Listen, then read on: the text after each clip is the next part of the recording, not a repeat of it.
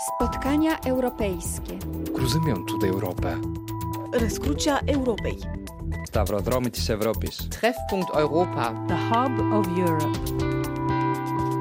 Carrefour de l'Europe. Juliette Rangeval.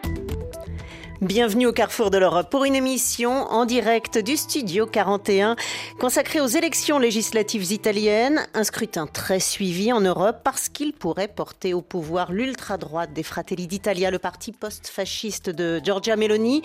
Elle est créditée d'un quart des intentions de vote par tous les sondages effectués auprès des citoyens qui se disent assez largement écœurés par le système politique. Le vote est en cours, les bureaux ferment à 21h, temps universel, les premiers résultats sont attendus tard ce soir. Le prochain gouvernement devra gérer une Italie vieillissante confrontée à la crise des hydrocarbures, à l'inflation qui croule déjà sous la dette. L'argent européen du plan de relance post-pandémie est donc absolument indispensable. Il faudra que les prochains dirigeants italiens parviennent à s'entendre avec Bruxelles. Enfin, il y a la question russe. Selon le choix que feront les Italiens ce dimanche, la politique italienne vis-à-vis de la Russie pourrait changer. L'alliance des Européens aux côtés des Ukrainiens pourrait se trouver fragilisée. Beaucoup d'enjeux donc pour ce vote euh, dans la troisième économie de la zone euro, pays fondateur de l'Europe communautaire. Pour en parler, nous sommes en compagnie de Giuseppe Bettoni, professeur à l'Université de Rome, spécialiste des questions politiques et géopolitiques italiennes, et d'Anne Marionen, maîtresse de conférences en sciences politiques à l'Université Paris 8, spécialiste de l'Italie. Bonjour à tous les deux. Et bonjour à tous. Mais d'abord, nous allons à Rome retrouver l'envoyé spécial de RFI, Juliette Gerbrand. Bonjour Juliette. Bonjour Juliette, bonjour à tous et à toutes. Tous les regards sont braqués sur Giorgia Meloni pour cette élection. La dirigeante du parti post-fasciste pourrait bien être la prochaine chef du gouvernement italien. Ce serait la première femme à accéder à ce poste en Italie et ce serait surtout la première fois que l'extrême droite accéderait au pouvoir en Italie depuis la fin de la Deuxième Guerre mondiale. Est-ce qu'on sait comment s'est déroulée sa journée à elle, son programme pour cette journée de vote? Eh bien, j'ai deux petites anecdotes à vous raconter euh, au sujet de la journée de Giorgia Meloni Juliette, qui résume assez bien, je crois, le personnage et qui montre encore une fois, s'il en était besoin, sa très grande habileté. La chef de Fratelli d'Italia devait voter à 11h dans son bureau de vote du quartier Torino à la périphérie de Rome, c'est à 11 km du centre. Rendez-vous avait été donné à la presse. Et finalement, dans la matinée, on a ce communiqué de Fratelli d'Italia qui annonce que Giorgia Meloni n'ira voter qu'à 22h. Pourquoi? Trop de journalistes, toute la presse internationale est là aussi. La présidente du bureau fait sortir la presse et Giorgia Meloni explique qu'elle ne veut pas gêner les électeurs du quartier. Elle veut que les gens puissent voter tranquillement sans être dérangés. Giorgia Meloni n'oublie jamais les simples citoyens. Et dans un autre registre, Juliette, vous savez que ce dimanche, c'est journée de silence électoral. On ne peut pas faire campagne. Vous savez peut-être aussi que Meloni, ça veut dire melon? Oui. Alors, Mon italien me permet ça. Alors voilà, que fait Giorgia Meloni? Eh bien, elle a posté euh, une vidéo sur TikTok. On la voit un melon dans chaque main, placé devant la poitrine, et elle dit On est le 25 septembre. Voilà, j'ai tout dit. Alors elle semblait un peu fatiguée quand même, mais c'est normal, comme elle l'a dit il y a quelques jours dans cette campagne, elle a fait tout ce qu'elle pouvait. Elle a non seulement enchaîné les meetings tout l'été, mais elle a été la seule à y prendre la parole. Euh, hormis euh, Giorgia Meloni et cette image assez marquante hein, de ce jour de vote, comment s'est déroulée la journée de scrutin, Juliette?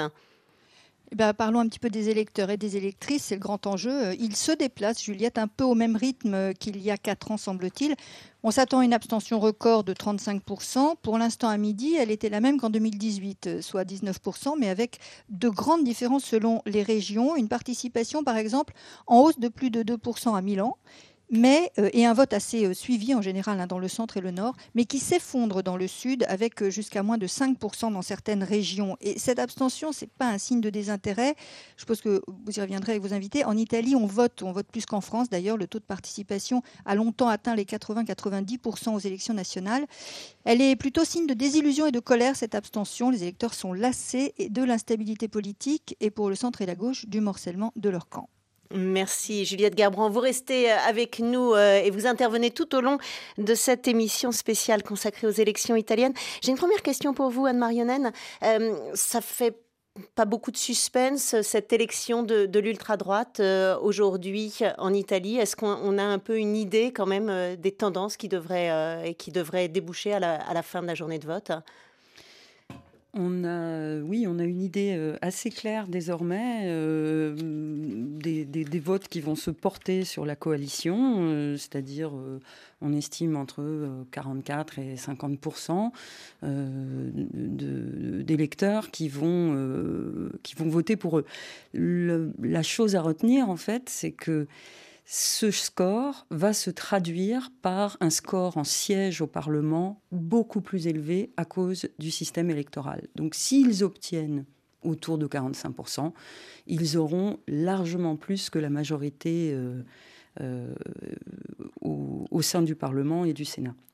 Euh, Giuseppe Bettoni, la, campagne électorale a été particulièrement courte hein, pour ces élections, en plein été, ça c'est assez inhabituel. Ce sont des élections qui ont été euh, provoquées par la chute du gouvernement Draghi. Euh, on a l'impression que les, Italiens en ont un peu assez de ces gouvernements trop éphémères, qu'ils en ont un peu assez de leur classe politique. Oui, tout à fait. Euh, c'est euh, peut-être déjà le cas avec les précédentes élections. N'oublions pas que le mouvement des 5 étoiles est un mouvement qui est défini anti-système et qui au départ voulait justement aller au-delà. Mais même avant le mouvement 5 étoiles, n'oublions pas le mot d'ordre de Matteo Renzi qui était lui-même secrétaire à l'époque du Parti démocrate, c'est-à-dire euh, renvoyer au placard tous les vieux du parti. Donc les Italiens, depuis un moment entend cette histoire de renouvellement, de faire partir hein, ceux qui étaient là déjà parce que insatisfaits. Il y a un mouvement de dégagisme assez, fort. Oui, ça, et ça remonte depuis à main propre, depuis 92. C'est-à-dire, on fait partir ceux qui sont là parce qu'ils ont trahi notre confiance. Et depuis 92, on peut dire qu'assez régulièrement vient cette, cette, cette méthode. Et, c'est vrai que le mouvement 5 étoiles a déçu, euh, selon les sondages, énormément les attentes dégagistes. Euh, donc, euh, ils sont toujours là. Même maintenant, ils sont perçus eux-mêmes comme ceux qui sont compris que le pouvoir, il faut le garder. Et, et là, maintenant, le dernier espoir, presque, je dirais, c'est pour eux, ou le nouveau espoir, c'est Giorgia Meloni, qui n'a jamais été euh, au gouvernement, même pas dans une mairie, et qui se retrouve à être la première femme président du Conseil des ministres en Italie, probablement si le, vote des Italiens va aller euh, à, cette direction. Anne Marionnen, euh, ça donne pas l'image d'une Italie qui, va très bien. On parle de la troisième économie de la zone euro, euh, qui est de loin le premier pays bénéficiaire du plan européen de relance post-Covid, mais où l'appareil d'État ne paraît toujours pas complètement consolidé. comment ça se fait que ce pays aille pas si bien que ça finalement? Alors, quand on regarde euh, les tendances actuelles, hein, euh, on a l'impression que, euh, au contraire, il se produit une petite embellie. Une petite embellie, pourquoi? Parce qu'il y a eu une croissance du PIB euh, de 1,1% au début de l'année. produit intérieur Une croissance du produit intérieur brut, parce que le chômage, semble-t-il, a légèrement baissé, hein, euh, de plus de 10%. Euh, donc il est passé à 7,9%, il était à plus de 8% auparavant. Donc on a comme ça quelques indicateurs qui, sont, qui sont assez positifs. En fait, quand on creuse et quand on regarde au-delà de la conjoncture, on a, comme vous venez de le dire, des problèmes de structure. Si on songe par exemple au chômage, ben, le chômage des jeunes, c'est 34%. En France, c'est 20%. Donc là, on a euh, un, souci net qui va se traduire aussi dans les urnes hein, par, un, par un certain désintérêt. Et du point de vue macroéconomique, cette croissance, vraisemblablement, ne va pas se poursuivre. Il est à peu près prévu par euh, la plupart des agences de notation, euh, mais aussi par le CDE, qu'il va y avoir une contraction de l'économie italienne au second semestre, enfin l'année prochaine et que euh, l'économie italienne va entrer en récession. Par ailleurs, elle a pourtant bénéficié euh, de montants extrêmement élevés euh, du plan de relance européen, plan sur lequel Mario Draghi avait été porté au pouvoir et dont il avait la charge d'assurer le décaissement des 191 milliards, puisque c'est l'Italie le premier bénéficiaire de ce plan au niveau européen. Or, la Cour des comptes italienne vient de rendre un rapport un peu au vitriol sur ce décaissement, en pointant le fait que les objectifs demandés par l'Europe n'étaient pas atteints et qu'il y avait une incapacité structurelle de l'administration italienne à pouvoir dépenser cet argent. Or, s'il n'est pas dépensé, il sera perdu. Et un des problèmes de l'économie italienne, c'est également la fracture entre le nord et le sud.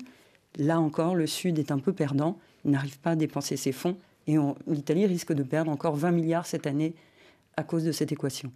Dans un pays où euh, la question du pouvoir d'achat euh, est une question essentielle, hein, comme euh, dans beaucoup de pays d'Europe, avec l'inflation qui galope et avec la crise des hydrocarbures.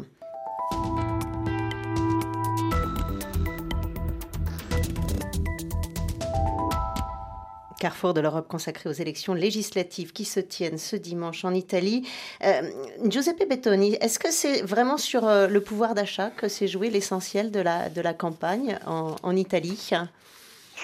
Beaucoup moins euh, qu'en France. Euh, c'est-à-dire que le pouvoir d'achat, et c'était sans doute important, hein, quelque chose qu'on a vraiment souligné énormément, c'est le coût des factures en, euh, électricité en gaz qui effraie beaucoup les Italiens. N'oublions pas que l'Italie, en plus, est probablement le pays européen qui reste le plus mitigé par rapport au soutien aux Ukrainiens. Hein. Il y a vraiment des débats divisés entre, d'un côté, les pro-russes, de l'autre côté, les pro-ukrainiens. Et pourquoi ça? Ben voilà, justement, pourquoi faire des sacrifices à ce point-là, on a peur, on craint pour l'instabilité, pour l'économie, etc. Le pays est très dépendant du gaz euh, en plus. Hein.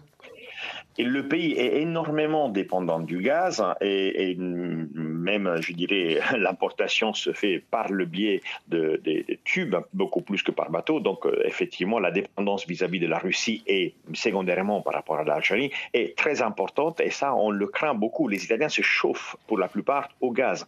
Donc, c'est quelque chose qui impacte euh, particulièrement.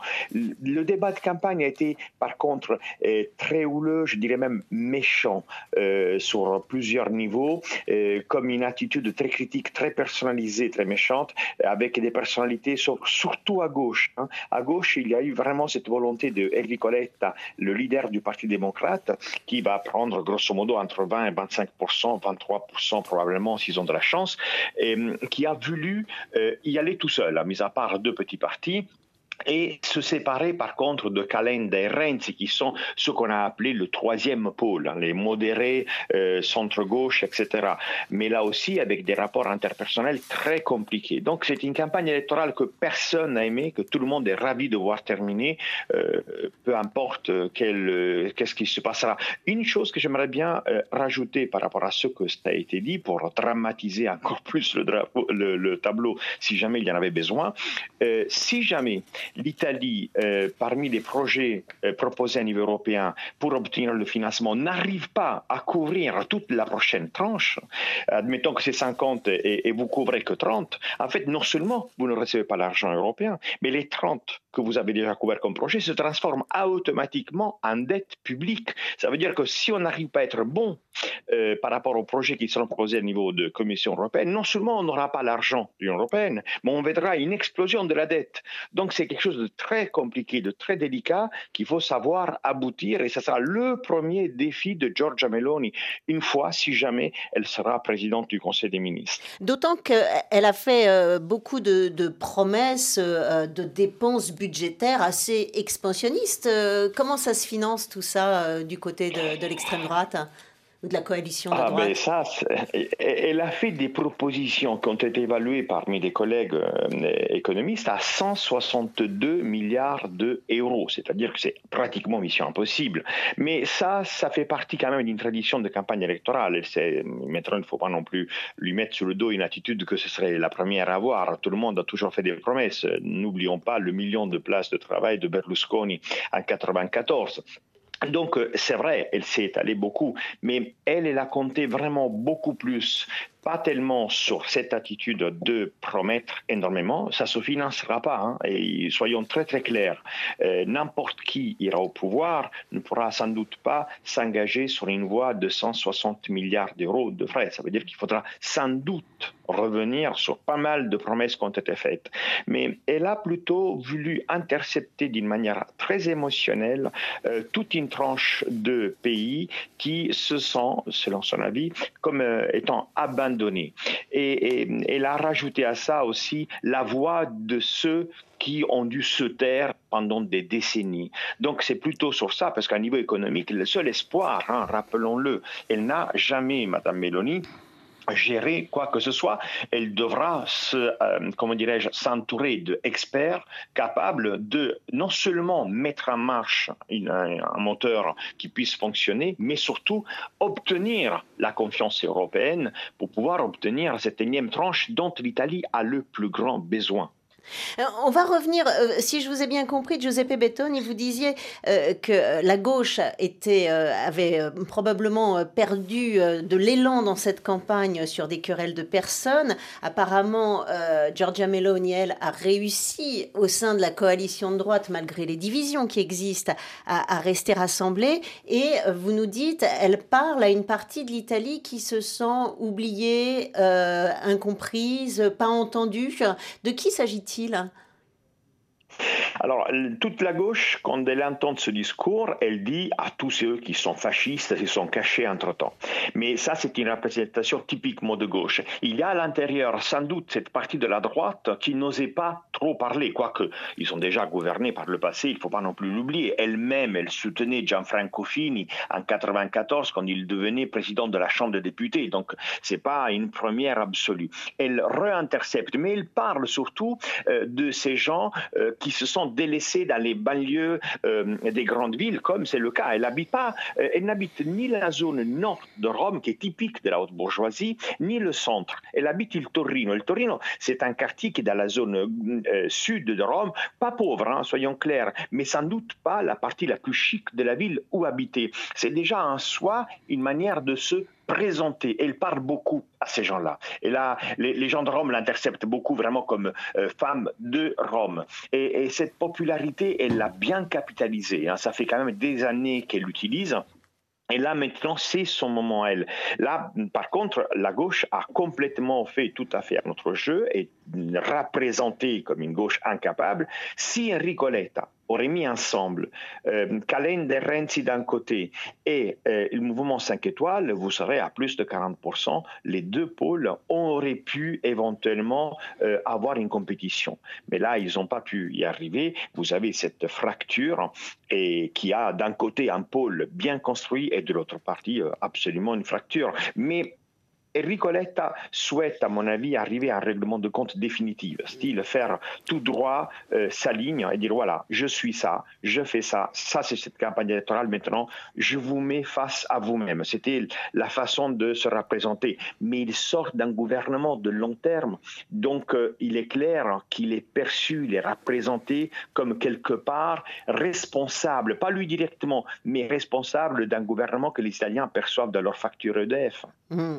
Euh, Anne Marionen, est-ce que euh, cette victoire annoncée aujourd'hui de, Giorgia Meloni et de la coalition de droite, c'est euh, l'échec de la gauche et effectivement cette, cette responsabilité du, gouvernement Draghi qui, qui serait sanctionné par les électeurs ou c'est où il y a chez elle quand même une, une force, une adhésion à, l'Italie d'aujourd'hui qui, qui s'apprête à voter pour elle?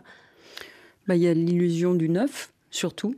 Euh, Giorgia Meloni, c'est un peu l'avenir du passé, hein, parce qu'elle repropose de vieilles lunes, que certains qualifient de fascistes, néofascistes, euh, etc., qu'on peut, euh, bah, en sciences politiques très classiquement, situer à l'ultra-droite. Donc, le fait de ne pas avoir été au pouvoir, ou très brièvement comme ministre de la Jeunesse dans les années 2010, mais juste pendant quelques mois, fait d'elle une figure nouvelle le fait d'être la seule figure féminine, et ça c'est vraiment un des problèmes majeurs hein, de l'Italie, euh, euh, ces places de la femme en politique. Bon, là il y a 44% de candidates, mais il y a très peu de jeunes. Un candidat sur sept à ces élections, c'est un jeune. Donc Giorgia Meloni paraît à la fois femme, à la fois jeune.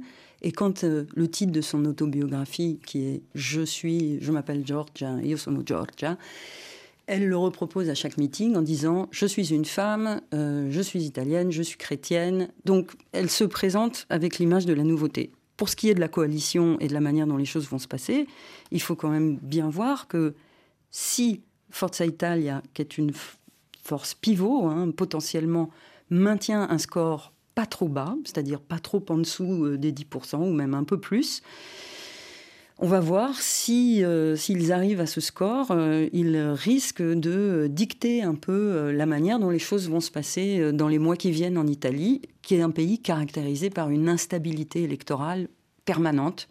On va voir si ça se confirme ou pas. Je voudrais qu'on s'arrête un instant sur des sujets qui n'ont pas été au premier plan de la campagne, mais qui sont des enjeux importants. Euh, la question climatique, d'abord. L'Italie subit de plein fouet les effets du réchauffement. Il y a eu des inondations catastrophiques qui ont fait une dizaine de morts ce mois-ci dans la région des Marches, le pot qui a été à sec euh, tout l'été. Et pourtant, il a très peu été question du climat pendant la campagne, comme l'explique Olivier Bonnel dans ce reportage. Pluie diluvienne, effondrement d'un glacier, épisode de sécheresse jamais vu, l'Italie n'a pas été épargnée par le climat ces derniers mois. Pour autant, la crise climatique a été étonnamment absente de la campagne électorale.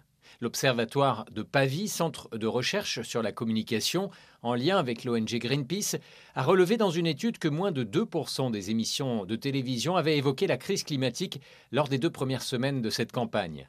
Pourquoi la crise climatique a-t-elle été reléguée au second plan? C'est peut-être une question de génération en Italie. Les jeunes sont les plus mobilisés sur ce thème, mais aussi les plus désabusés par les partis politiques italiens. Né il y a trois ans, le mouvement des sardines se fait le porte-voix de nombreux jeunes dans la péninsule. Le 10 septembre dernier, ils se sont retrouvés à Rome Simone Stéphane, membre du comité exécutif du mouvement. La plupart du temps, les jeunes sont intéressés par des engagements en réseau, d'activisme sur les territoires. On le voit par exemple avec le mouvement Fridays for Future, qui a mobilisé des jeunes du monde entier, car il y a un objectif précis et une stratégie pour y arriver, alors qu'au contraire, dans les partis politiques, les jeunes se sentent perdus. Dans les différents programmes politiques des partis, la crise climatique n'a été le plus souvent abordée que pour commenter des catastrophes naturelles ou bien uniquement à travers la crise énergétique en évoquant l'importance de la transition écologique. Un programme trop flou et qui ne va pas assez loin pour les jeunes générations. Simone Stéphane. La difficulté de faire une vraie politique climatique vient du fait qu'il faut changer de façon radicale toute une série de paradigmes. Et la majeure partie des formations politiques n'est semble-t-il pas prête à un discours aussi radical. Nous, ce que l'on demande, c'est beaucoup de courage de la part des jeunes, ce que la classe politique n'est pas capable d'avoir. Ce vendredi 23 septembre, à 48 heures du vote, le mouvement écologiste des jeunes Fridays for Future organisait une grève des lycées dans 50 villes italiennes pour interpeller sur l'urgence de mettre la crise climatique au cœur de l'agenda politique du prochain gouvernement italien, fut-il d'extrême droite. Euh, Carrefour de l'Europe, élection italienne aujourd'hui, émission spéciale. Anne Marionne, euh, vous me disiez tout à l'heure que vous nous disiez que Giorgia Meloni euh, se présente comme femme, comme euh, jeune. Est-ce qu'elle est crédible sur cette question du climat? On a l'impression que personne en Italie ne s'en empare vraiment de cet enjeu climatique. Euh, l'enjeu climatique, c'est effectivement un des grands oubliés euh, du débat en Italie. Il se repropose régulièrement à la faveur des catastrophes. Il y en a eu euh, quelques-unes récentes avec le, mauvais temps, notamment dans les marches, hein, où il y a eu des morts. il y a une dizaine de jours. ce week-end, il y a eu également des inondations dévastatrices. Donc là, à ce moment-là, le climat apparaît. Mais en revanche, dans une campagne électorale qui est restée tournée sur la question de l'énergie, la question du rapport à la Russie et la question de l'immigration, euh, bah, le climat disparaît. Les prises de position euh, sont rares et on peut noter euh, par exemple celle de Matteo Salvini pour la Ligue qui a précisé qu'il reviendrait sur les objectifs européens parce que, je cite, ça n'était pas le moment. Les objectifs européens, rappelons-le, ce sont les objectifs de limitation des gaz à effet de serre avec des objectifs chiffrés très importants pour 2030, c'est-à-dire demain, et 2035. Et ça, euh, la base électorale euh, de la Ligue et de, euh, des Fratelli d'Italia n'y est pas nécessairement sensible, sans doute un peu plus pour le centre-gauche. Néanmoins, c'est le grand oublié. De temps en temps, enfin pas de temps en temps, l'apparition de l'environnement dans ces débats, elle se fait essentiellement sur la question du recyclage des déchets. Parce que parce qu'il y a énormément de problèmes liés à cela, euh, liés à la mainmise de la mafia, liés à l'insuffisance des structures euh, existantes. Mais donc c'est le parent pauvre. Euh, vous, avez, vous avez mentionné euh, l'immigration qui est un peu passée au second plan hein, par rapport à la campagne de 2018. C'est un sujet dont la, dans la coalition de droite essentiellement s'est emparée. Euh, Cécile Debarge, qui est l'une de nos correspondantes en Italie, en a discuté avec Stefano Torelli, chercheur italien spécialiste des questions migratoires en Méditerranée. Cécile, il faut dire qu'il y a eu donc la guerre en Ukraine, que la question du pouvoir d'achat a emporté beaucoup de débats. Est-ce qu'il y a eu moins d'arrivées cette année sur les côtes italiennes? Combien exactement?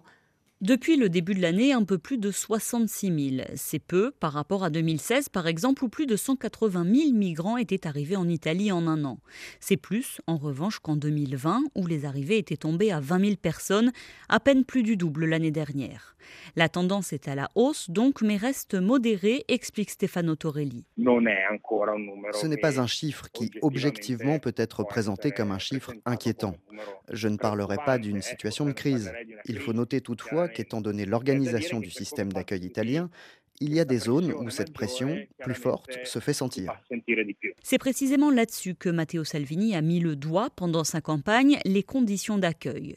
Il a organisé une visite surprise au sein du centre de premier accueil de Lampedusa, des images retransmises en direct sur ses réseaux sociaux. On y voit des conditions de vie spartiates, pour ne pas dire précaires, un centre surchargé par rapport à ses capacités d'accueil, le temps calme de l'été ayant favorisé les arrivées sur la petite île sicilienne.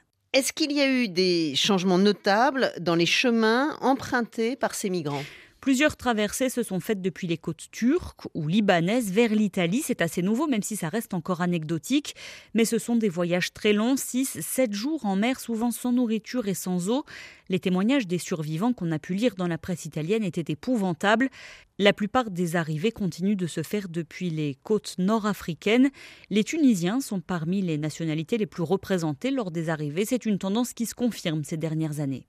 Est-ce qu'il y a quand même eu des prises de position particulièrement marquantes sur le sujet? Évidemment, le sujet reste l'un des fonds de commerce de l'extrême droite. C'est donc surtout la Ligue de Matteo Salvini et euh, Fratelli d'Italia de Giorgia Meloni que l'on a entendu sur ces questions. Les autres partis ont été assez discrets dans leur prise de position. La candidate de Fratelli d'Italia a été la plus offensive. Elle défend bec et ongle l'idée d'un blocus naval. Elle en parle au micro de TG Uno, le journal télévisé de la RAI.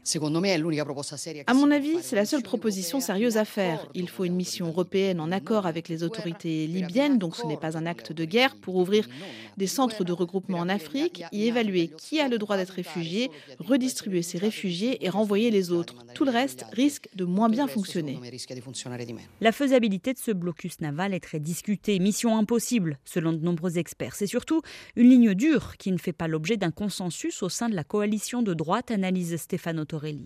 Paradoxalement, Salvini semblait avoir une ligne plus souple, très rigide bien sûr, mais sans aller jusqu'à évoquer un blocus naval.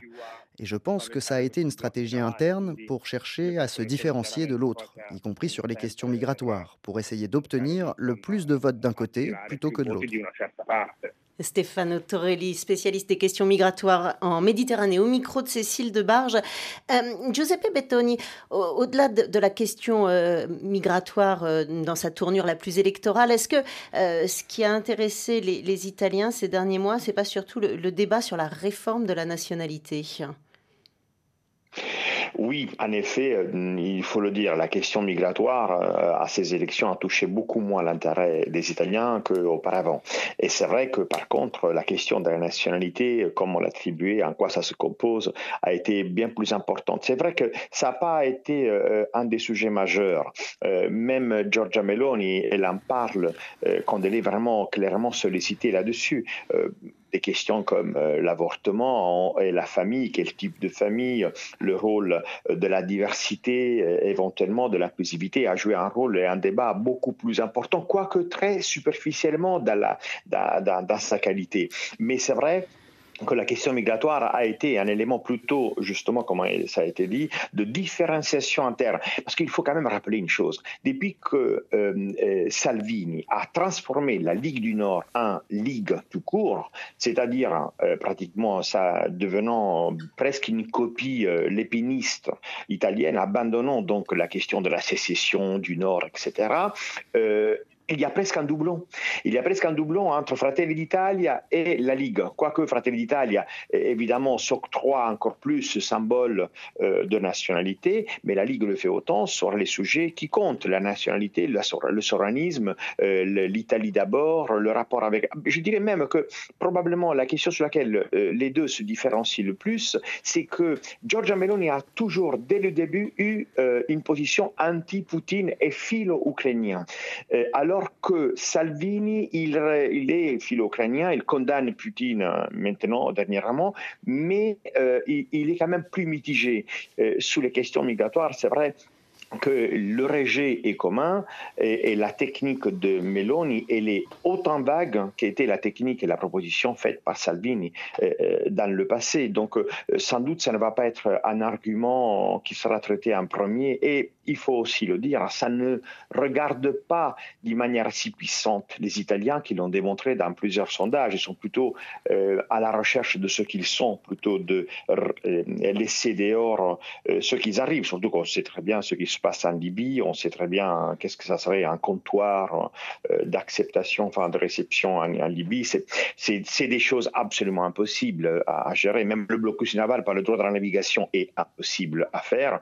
Et on a vu ce qui s'est passé quand Salvini, sur un ou deux cas, a voulu vraiment se arc-buter pour dire non, vous n'allez pas rentrer dans ce port. Mm. Ça a été la cata, et voilà. Vous, oui, vous dites que c'est plutôt des, des, postures euh, sur les questions migratoires. Ça vous fait réagir, Anne Marionne bah, euh, Oui, je, je, suis en partie d'accord euh, sur le fait que, que, que, que ça n'a pas été immédiatement euh, frontale. Néanmoins, euh, l'intervention de Giorgia Meloni sur le, blocus, ça s'inscrit quand même dans un contexte euh, d'extrême tension sur, sur ces sujets.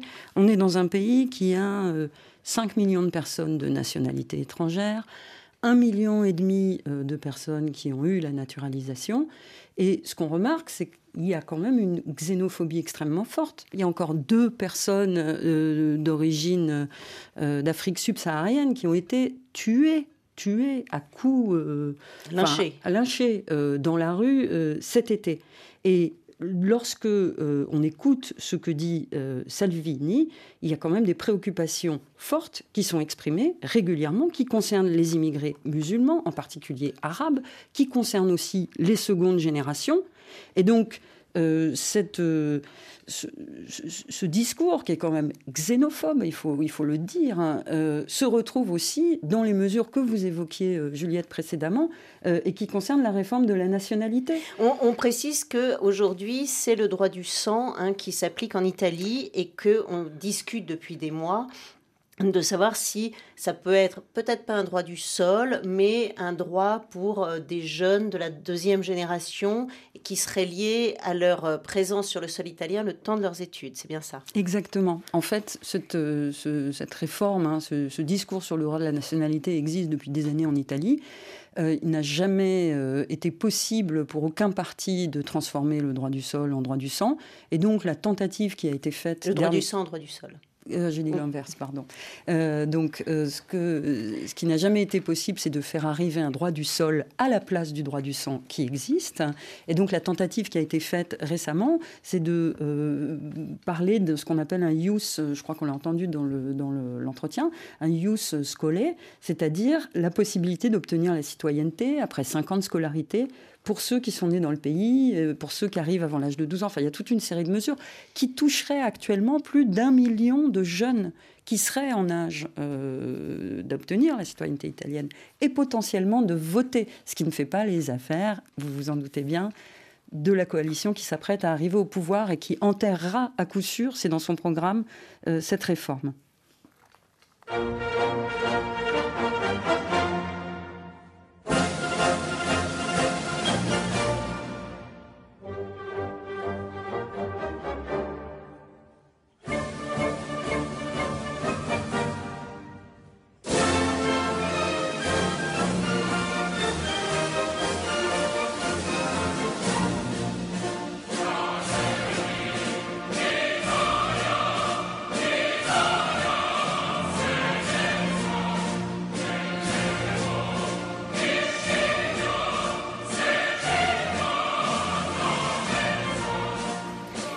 Carrefour de l'Europe spéciale élection italienne avec Giuseppe Bettoni, professeur à l'Université de Rome, spécialiste des questions politiques et géopolitiques italiennes, et Dan Marionen, maîtresse de conférences en sciences politiques à l'Université Paris 8, spécialiste de l'Italie au rythme de l'hymne italien Fratelli d'Italia. Fratelli d'Italia, c'est aussi le nom du parti de Giorgia Meloni.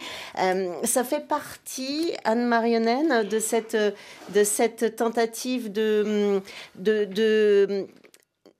crédibilisation euh, de, ce, cette tentative de, respectabilité que euh, Giorgia Meloni construit depuis euh, des années pour son parti? Avec, avec succès, si on en juge par le, potentiel résultat électoral, avec difficulté, si on regarde un petit peu, d'une part, ses, origines politiques. Hein, euh, si on regarde les, références euh, euh, au sein de son propre parti au fascisme, à Mussolini, si on regarde l'identité de certains candidats qui s'appellent encore Mussolini dans ses propres rangs, et donc il y a clairement un parallèle qu'on peut faire avec la politique du Rassemblement national, qu'on a appelé de dédiabolisation, hein, qui consistait pour Marine Le Pen à s'écarter du chemin tracé par son père. C'est en tout cas euh, la voie qu'elle emprunte. Je ne suis pas sûre que ça trompe beaucoup de monde, mais le problème, c'est que ça en séduit beaucoup. Euh, Giuseppe Bettoni, vous nous avez euh, dit en filigrane tout au long de cette émission euh, que une des questions qui se joue dans, dans cette élection italienne, c'est le rapport de l'Italie à l'Europe et notamment sur la question russe. Est-ce que l'exercice de dédiabolisation de Giorgia Meloni et de Fratelli d'Italia, c'est un exercice qui est destiné à la scène européenne principalement? Bah, je pense que euh, le vote en Suède a déjà fait parler et il faut dire quand même que la dédiabolisation de l'extrême droite des fascistes purs et durs italiens a commencé en 1983 par Bettino Craxi quand, il s'est adressé à, à, ce qui était à l'époque le mouvement social italien de Almirante où il faisait le clin d'œil pour avoir éventuellement une majorité au Parlement. Et ça a été encore plus fort en 1994 avec Silvio Berlusconi qui dit qu'il aurait voté Gianfranco Fini aux élections à la mairie de Rome en 93. Donc cette diabolisation s'est déjà faite, hein, elle est déjà consommée. On, a bon à revenir sur les fachos au pouvoir, non seulement on les a déjà, déjà eus, les, les, les, les néo-fascistes, etc., au pouvoir, mais de facto, euh, c'est vraiment euh, plutôt une séduction faite par euh, on va essayer autre chose, on va essayer une personne qui parle d'une manière très simple et très efficace avec les mêmes choses dès le début. Et voilà, donc il ne faut pas non plus aller chercher trop loin et surtout que, comme dans d'autres pays, par contre, c'est, comment dirais-je, la séduction par le souverainisme par rapport à des questions qu'à niveau planétaire nous concernent tous. Vous l'avez déjà dit par rapport à la question climatique. Ah, il n'y a rien de plus intéressant à regarder qu'un problème qui est de niveau planétaire, tout le monde pense de pouvoir le résoudre en s'adressant à quoi? À un système politique qui est basé sur le souverainisme, en Suède, en France, en Italie, mais aussi ben, dangereusement aussi en Espagne, etc., ou même en, Grande-Bretagne avec le Brexit. C'est vraiment un phénomène d'autre échelle par rapport à ce qu'on sent la pression de l'extérieur arriver. Et ça concerne aussi la définition même de nationalité. Si je peux me permettre par rapport à tout à l'heure, ne faites pas trop le lien, si je peux euh, le dire, entre immigration et nationalité, parce que le Ius hein, s'adresse littéralement à des gens qui sont nés en Italie et qui ont 20 ans, 21 ans. J'ai personnellement eu euh, des étudiants qui étaient nés en Italie, qui n'avaient jamais mis les pieds ni en Croatie ni en Roumanie, et qui euh, venaient justement me dire, je, je, dois rentrer dans un pays où j'ai jamais mis les pieds parce que je n'ai pas encore le passeport italien. C'est pas une question de islam. N'oublions pas, en Italie, la majorité des immigrés, c'est absolument pas des musulmans qui viennent d'Algérie. C'est des Romains, la première communauté, après des, des, Albanais qui sont musulmans sur le papier mais qui ne le sont vraiment pas, et après tu as éventuellement d'autres communautés. Donc c'est vraiment un discours de qui sommes-nous de nation? Et après, d'une manière secondaire, aujourd'hui, c'est la question de l'immigration. Mais euh, Giorgia Meloni, c'est la raison pour laquelle, elle, oui, elle parle d'arrêter l'immigration, mais c'est vraiment la définition même d'Italie, de l'intérêt de l'Italie qu'elle met en avance. Et c'est ça qui, effectivement, est assez euh, intéressant à regarder dans sa posture.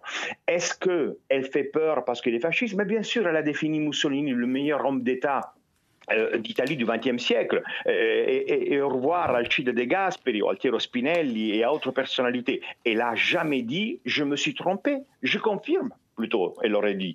Mais voilà, ça on le sait, mais pour les Italiens c'est déjà bon. Si tout le monde va voter à 25%, cette dame, c'est parce qu'ils ne veulent pas voter une coalition de, de gauche qui ne sait pas quoi faire et une droite qu'elle a déjà essayé, Salvini et Berlusconi. Mais on va en reparler de cette recomposition de la droite euh, qui est donc en cours depuis quelques années maintenant. C'est l'œil européen de Franceline Beretti. Depuis les années 1990 et pendant presque 20 ans, en Italie, la droite, c'était ça.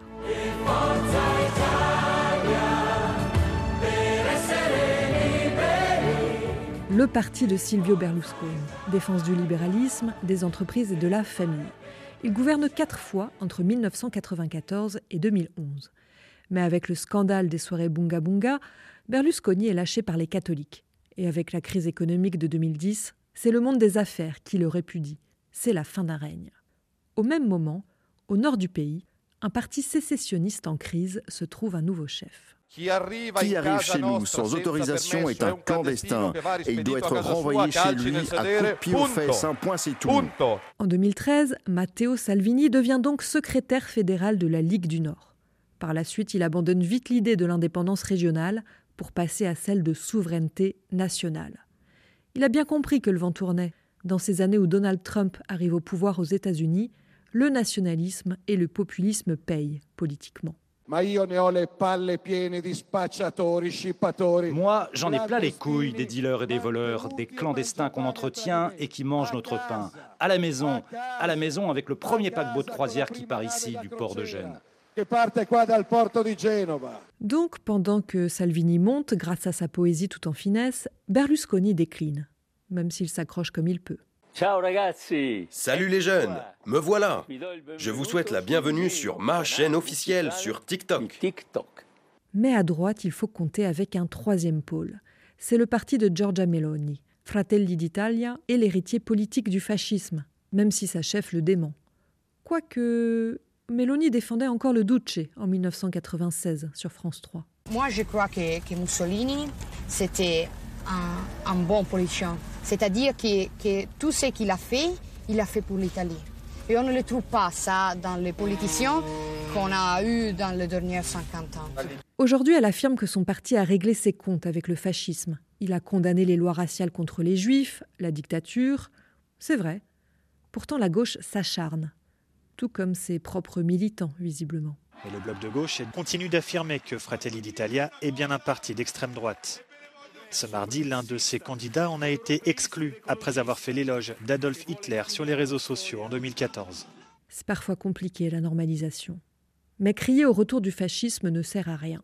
Les Italiens ne considèrent pas Giorgia Meloni comme un danger pour la démocratie. Elle fait même partie de la culture pop du pays depuis un de ses meetings en octobre 2019. Ils veulent que nous soyons parents numéro 1 et parents numéro 2, de genre LGBT, le citoyen X, mais nous ne sommes pas des codes. Nous sommes des personnes et nous défendrons notre identité. Je suis Georgia, je suis une femme, je suis une mère, je suis italienne, je suis chrétienne. Un inconscient a remixé ce discours pour en faire un tube entré dans toutes les oreilles.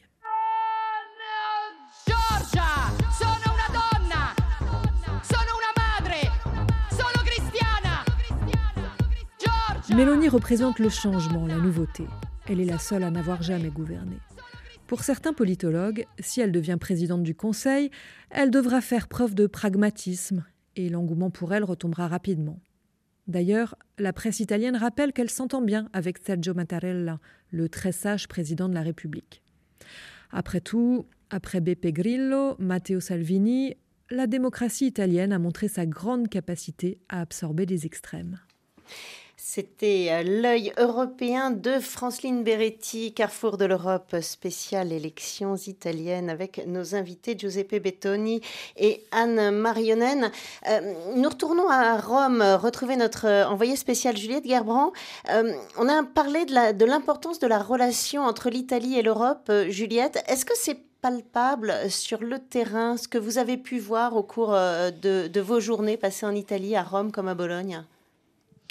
Euh, non et oui, j'ai envie de dire non, dans la mesure où euh, pour beaucoup d'électeurs, le souci c'est quand même juste de boucler les fins de mois et ce qui se passe à Bruxelles paraît toujours très loin. Ça c'est vrai, euh, évidemment pas qu'en Italie comme on le sait. oui, en revanche pour les militants bien sûr, et pour les personnes engagées ou celles qui sont plus directement concernées, par exemple cette chef d'entreprise du centre du pays dont la société est très présente à l'export que j'ai rencontrée et qui s'est dit très très inquiète de voir arriver un gouvernement dont elle redoute qu'il isole l'Italie. Elle, elle réclame par exemple une politique industrielle européenne. Elle est très inquiète aussi sur le principal enjeu qui est le, ce qu'on appelle ici le PNRR, euh, ces centaines de milliards d'euros du fonds de relance. Vous en avez parlé avec vos invités. Euh, quel usage, quel projet, quelle réforme Elle a peur que ce qui a été écrit et ce qui était prévu par le gouvernement Draghi euh, soit remis en cause.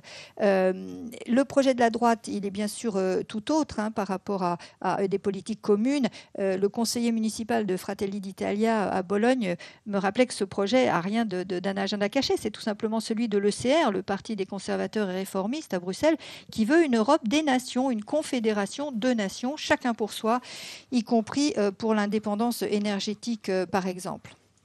Merci Juliette Gerbrand. Euh, Giuseppe Bettoni, comment ça, pourrait se, se passer à Bruxelles euh, dans l'hypothèse où euh, Giorgia Meloni deviendrait présidente du Conseil italien?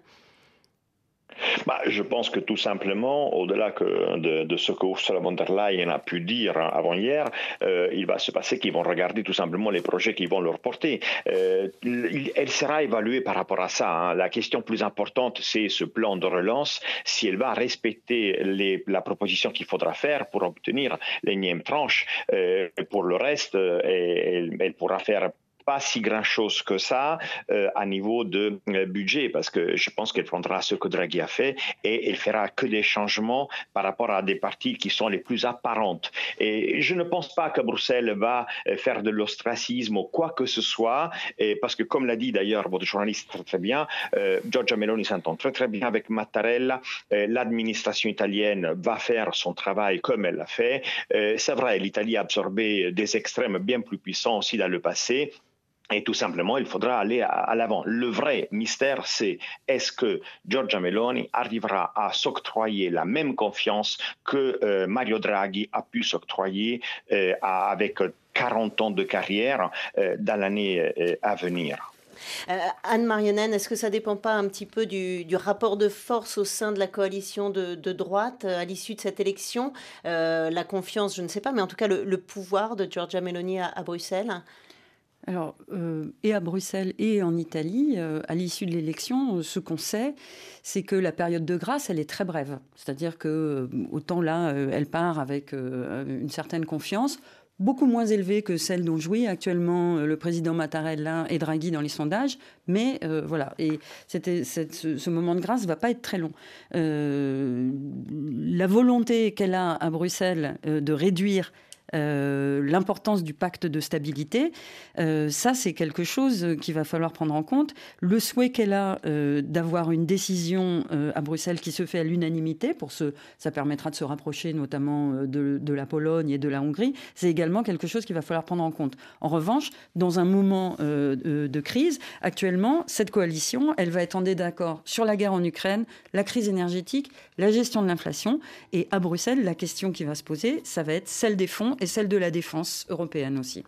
Merci beaucoup. Premier résultat attendu euh, en Italie après la fermeture des bureaux de vote à, 23h. On y revient dans les journaux sur RFI et demain matin avec Arnaud Pontus entre 7h10 et 7h30, édition spéciale à laquelle vous participerez, Juliette Gerbrand. Un grand merci à nos invités, Giuseppe Bettoni, professeur à l'Université de Rome, et Anne Marionnen, maîtresse de conférences en sciences politiques à l'Université Paris 8. À la réalisation, Ludivine Amado. Vous retrouvez le podcast de l'émission sur RFI.fr et sur les plateformes d'écoute.